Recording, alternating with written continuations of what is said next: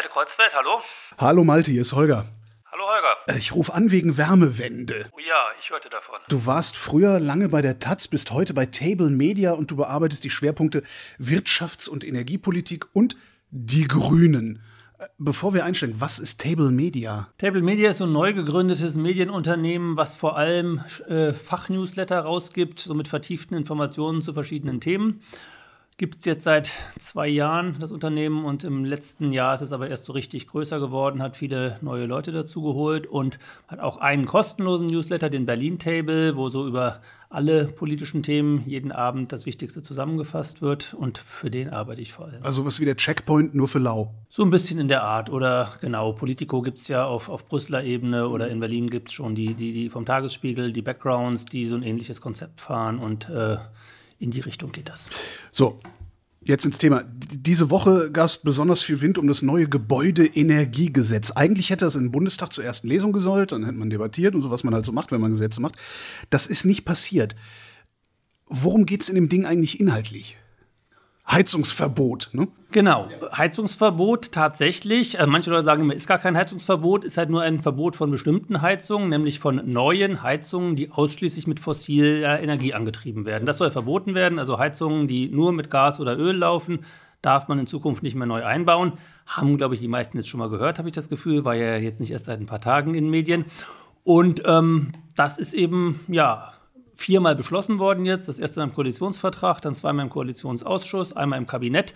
Eigentlich sind sich alle einig, dass das notwendig ist, damit man die Klimaziele erreichen kann, weil so eine Heizung läuft ja in der Regel 25 Jahre und was man jetzt neu einbaut, wenn wir 2045 klimaneutral sein muss, muss man nicht in Mathe besonders gut sein, um festzustellen, keine gute Idee, jetzt noch fossile Heizungen einzubauen.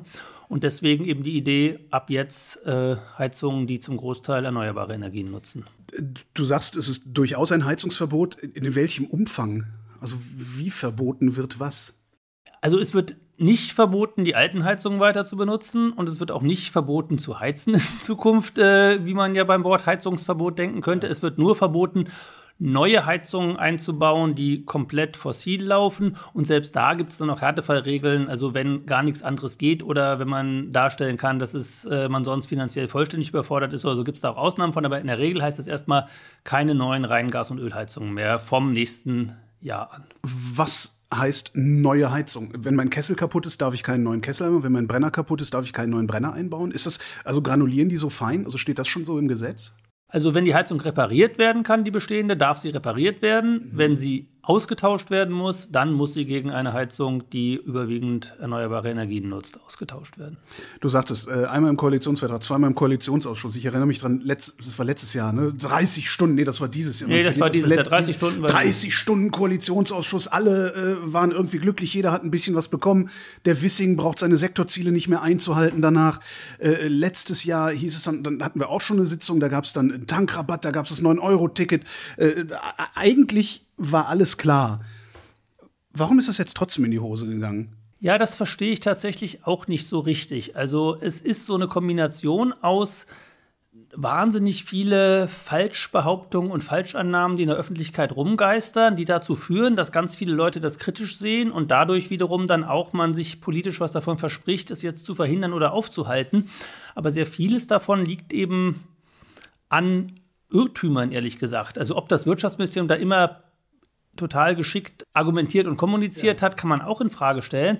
Aber es sind ja totale Horrorzahlen äh, im Raum, wie viel es angeblich kostet, sich eine Wärmepumpe zuzulegen. Es sind totale Horrorzahlen im Raum, äh, was für Sanierungen da vorher alle erforderlich sind. Es sind äh, totale Aussagen im Raum, dass das alles überhaupt nicht funktioniert, ohne vollständig gedämmte Häuser mit Fußbodenheizung, wo natürlich alle Leute jetzt denken, oh Gott, wenn die Heizung kaputt geht, muss ich erstmal mein gesamtes Haus sanieren. Und das meiste davon stimmt aber gar nicht. Was stimmt davon denn? Es stimmt davon, dass Wärmepumpen besser funktionieren, wenn die Häuser gut gedämmt sind und dass sie noch besser funktionieren, wenn man eine Fußbodenheizung hat, weil die funktionieren umso besser, je weniger heiß das Heizungswasser sein muss. Und wenn man sehr kleine Heizkörper und sehr schlecht gedämmte Fenster hat, muss man halt heißeres Wasser in die Heizung schicken, als wenn man ein gut gedämmtes Haus und eine Fußbodenheizung mit einer riesigen Fläche hat. Aber es stimmt eben nicht mehr, dass es nur dann funktioniert. Also moderne Wärmepumpen schaffen fast die gleichen Vorlauftemperaturen wie Gasheizungen. Das heißt, in den meisten Fällen kann man die stehenden Heizkörper sogar lassen oder man muss allenfalls etwas größere Heizkörper reinmontieren, aber nicht das ganze Haus sanieren.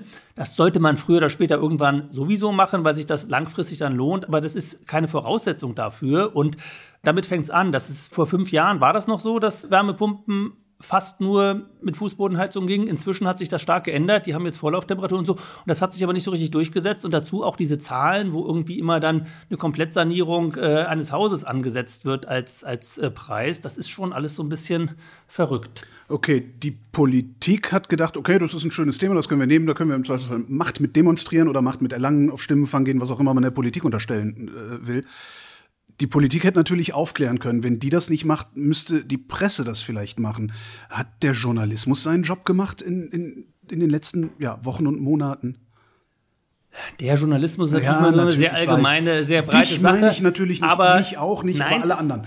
Ja, insgesamt kann man schon sagen, wenn, wenn so viele Falschannahmen so lange in der Öffentlichkeit sich halten, dann spricht das dafür, dass zumindest die Berichterstattung auch nicht optimal ist, sage ich mal vorsichtig. Ähm, und tatsächlich würde ich sagen, bei einigen Medien, speziell jetzt Bild, da kann man es, glaube ich, kann man beim Namen nennen, ist es wirklich eine Desinformationskampagne, was da läuft. Eine wahnsinnig intensive, jeden Tag mehrere Texte, alle wahnsinnig einseitig oft die Fakten nicht ganz korrekt und damit diesen Eindruck erweckend, um Gottes Willen, Habeck kommt und reißt mir die Gasheizung aus dem Keller.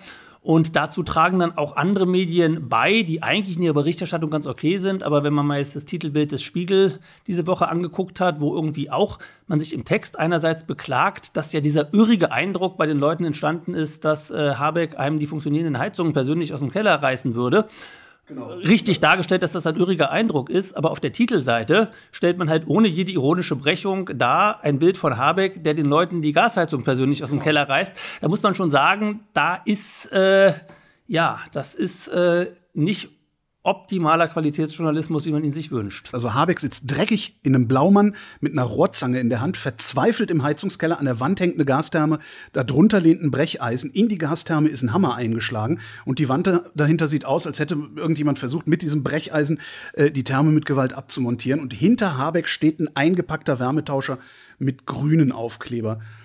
Ist die Empörung darüber, äh, die es auf Social Media gab, gerechtfertigt? Also ich finde das Bild auch äußerst fragwürdig, aber es ist halt auch, also Titelseiten sind kein Journalismus. Ja, klar. Und aber einerseits zu beklagen, dass bei den Leuten dieser falsche Eindruck entsteht und dann sozusagen diesen falschen Eindruck so eins zu eins auf die Titelseite zu nehmen und nicht mal zu sagen, äh, das große Kommunikationschaos um die, um die Wärmepumpe, da hätte man es ja wenigstens noch gebrochen, sondern zu sagen, hier übereilt und undurchdacht oder wie die Zeile lautete, äh, das, die, das grüne Wärmechaos oder irgendwie ja, so. Ja, ähm, das ist, das finde ich schon, da, da produziert man ja die, die falsche Wahrnehmung, die man an anderer Stelle beklagt. Das, ähm, wie gesagt, also das ist jetzt klar, die Titelseiten werden von anderen Leuten gemacht, die die Texte schreiben und so weiter. Die Texte waren auch insgesamt völlig okay. Also auch nicht ganz, aber auch wieder der, der Anfang war gleich total komisch von dem Text, wenn wir mal ins Detail gehen wollen. Da wurde so jemand vorgestellt, der sich wahnsinnig aufregt, weil er sich gerade eine ganz tolle Holzheizung in den Keller gebaut hat und jetzt der Meinung war, das würde jetzt von Herrn Habeck alles verboten. Und im Text wurde auch kurz angedeutet, dass das überhaupt nicht stimmt und dass er natürlich seine bestehende Holzheizung weiterhin betreiben und sogar eine neue einbauen dürfte und so, aber trotzdem, wieso man dann so Leuten so viel Platz gibt, die so offensichtlichen Unsinn erzählen oder so. Sowas verstärkt natürlich alles den Eindruck und Leute, ja nur einen Teil des Textes lesen oder wie auch immer denken, okay, jetzt verbietet der Habeck auch noch gut funktionierende, frisch eingebaute Holzheizung. Das ist alles irgendwie, ähm, ja, jedes für sich genommen ist irgendwie kein großes Problem. Und wie gesagt, sonst standen da auch viele zutreffende Sachen in, dem, äh, in den Texten drin. Aber diese Eindrücke, die dadurch entstehen, die sind schon irgendwie, sieht man jetzt ja daran, dass die Leute alle eine wahnsinnige Angst davor haben, obwohl eigentlich überhaupt nichts Schlimmes passiert. Ich habe nicht nur beim Spiegel, sondern bei vielen anderen Medien, also seriösen Medien, auch den Eindruck gehabt, dass sie versucht haben, um jeden Preis irgendwie auf diese Kampagne aufzuspringen aber dann halt doch nicht so 100 Prozent, weil sie sich irgendwie vielleicht noch ihrer Verantwortung bewusst geworden sind. Täuscht mein Eindruck da? Also ich habe nicht das Gefühl, dass, dass, dass irgendeine Publikation wirklich gesagt hat, so Freunde, es reicht, hier ist die absolute Wahrheit, falls es die da geben sollte. Ach, es haben schon viele Medien so Faktenchecks gemacht, ja. wo sie gesagt haben, das sind die Vorurteile und Behauptungen und so ist es wirklich. Also ich würde jetzt nicht sagen, dass, das, äh, dass es das gar nicht gab.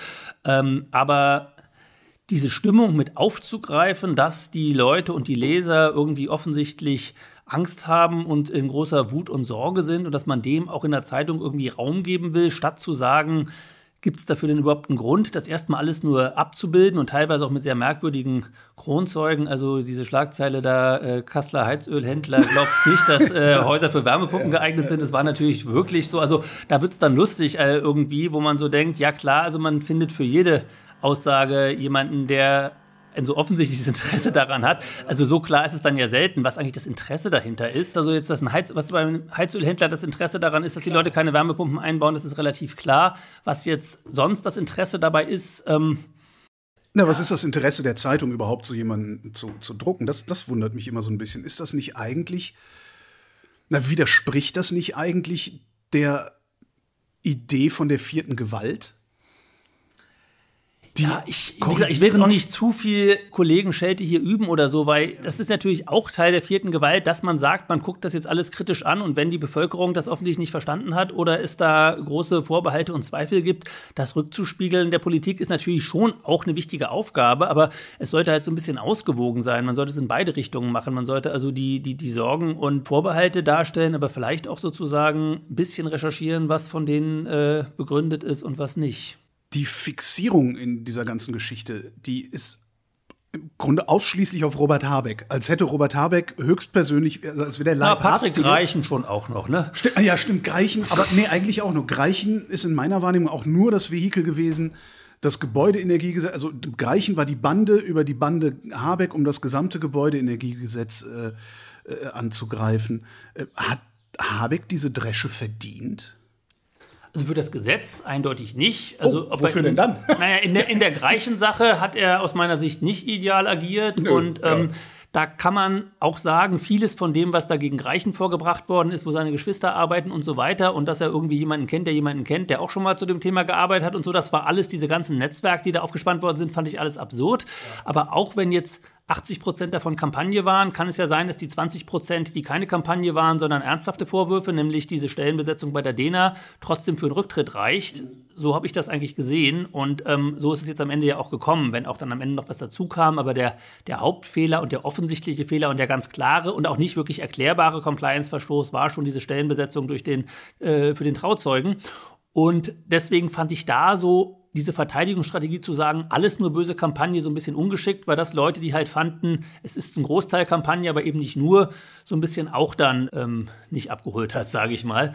Insofern fand ich, das, fand ich das jetzt nicht so hundertprozentig geschickt und ich fand auch sonst nicht alles, wie sie da agiert haben, äh, so ganz geschickt in der Kommunikation, dass man also mit diesem Gesetz rauskam, ohne gleichzeitig schon klar zu haben, wie denn die Zuschüsse und die staatlichen äh, finanziellen Hilfen dabei gestaltet werden, war nicht besonders geschickt. Liegt wohl auch daran, dass dafür ja wiederum dann gar nicht primär das Wirtschaftsministerium, sondern auch das Finanzministerium zuständig ist und so und man jetzt mal vorankommen wollte, deswegen erstmal vorgelegt hat, ob das jetzt so geschickt war, zu sagen, wir sagen euch erstmal, was ihr tun müsst und später sagen wir euch dann, wie wir euch dabei unterstützen. Ähm, sicher nicht ganz geschickt. Wer hat das gesagt? Das, äh, aber nicht das Wirtschaftsministerium. Das war doch, wer hat denn dieses Gesetz überhaupt, äh, ist das nicht durchgestochen worden? Ja, aber das, der Gesetzentwurf äh, existierte ja. Klar ist der durchgestochen worden und da fand ich diese Aufregung darüber, dass der Gesetzentwurf durchgestochen ist, ehrlich gesagt auch so ein bisschen übertrieben. Das ist ja nun wirklich vollkommen üblich. Also ich finde, es passt in Gesamtbild einer FDP, die aus allen Rohren gegen die Grünen schießt.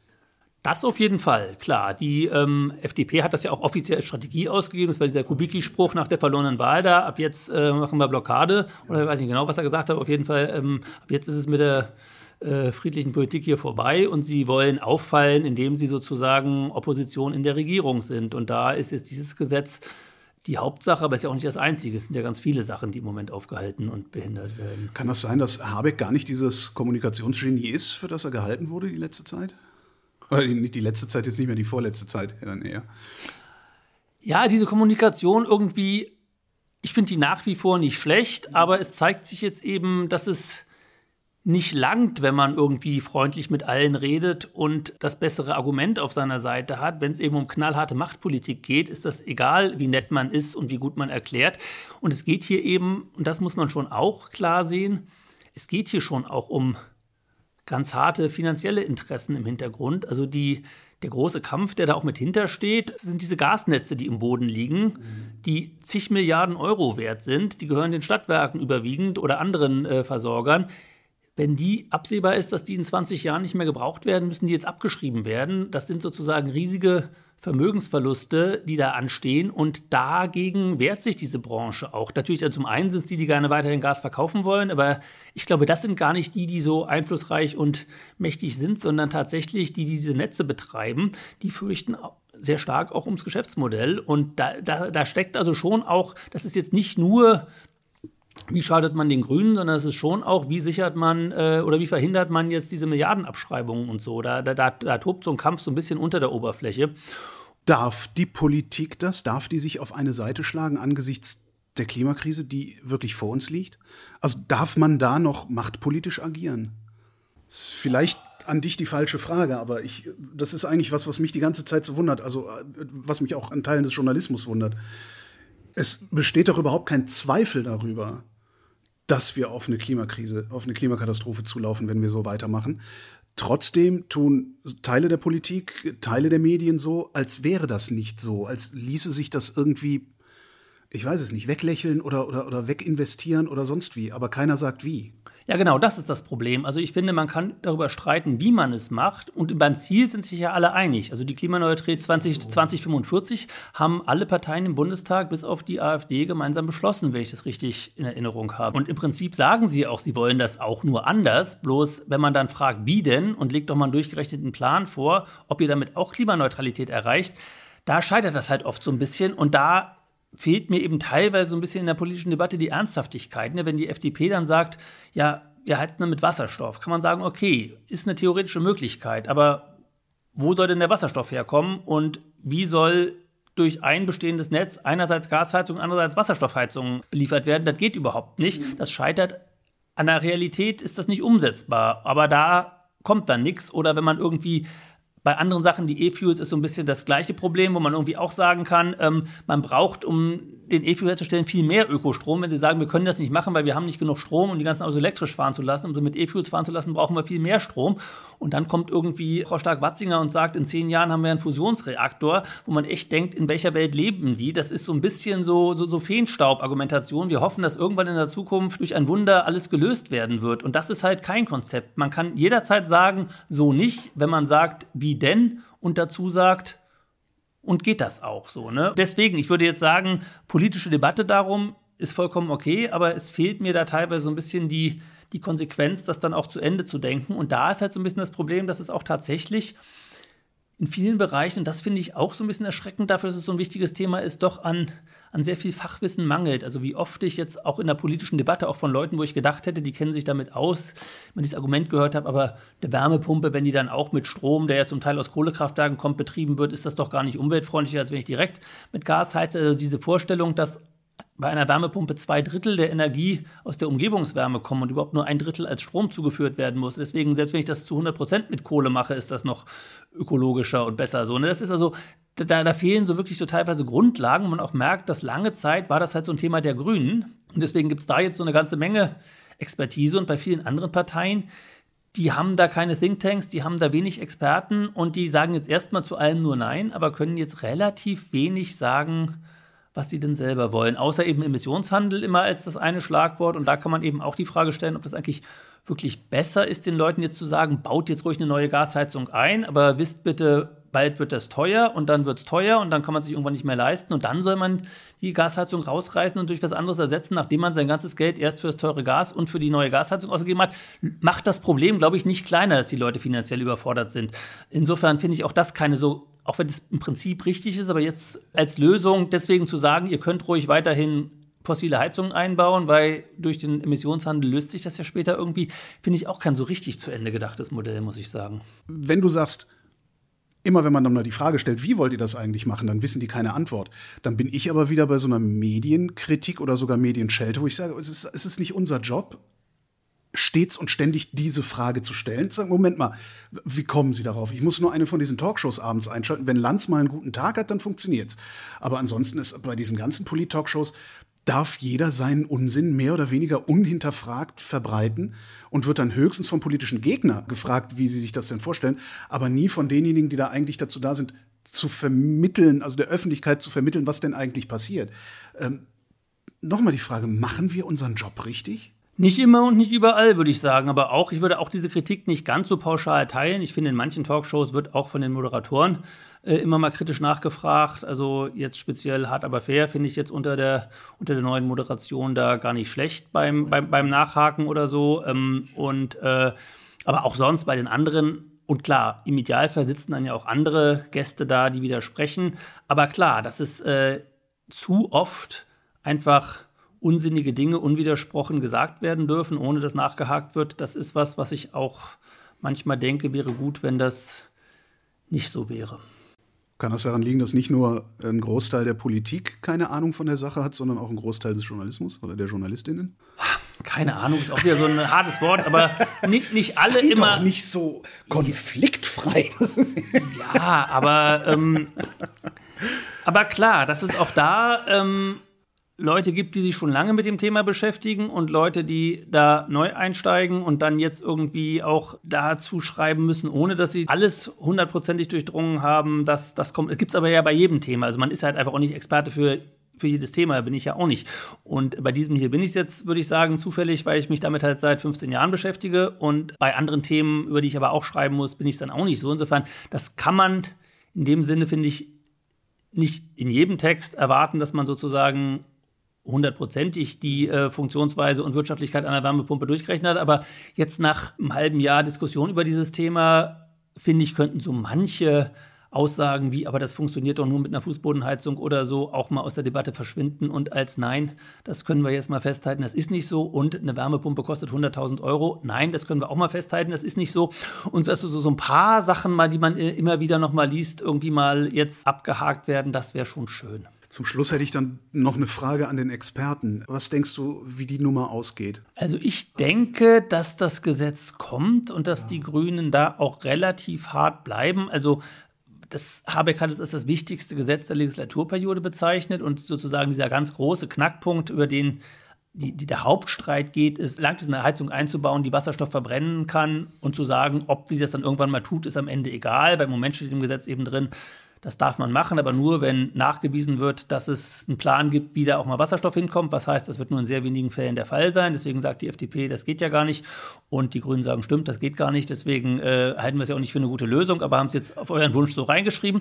Und ob sie da hart bleiben oder ob da sozusagen sagt, der Aufkleber auf der Heizung langt oder muss die wirklich Wasserstoff kriegen, das ist sozusagen der, der, der ganz große zentrale Streitpunkt.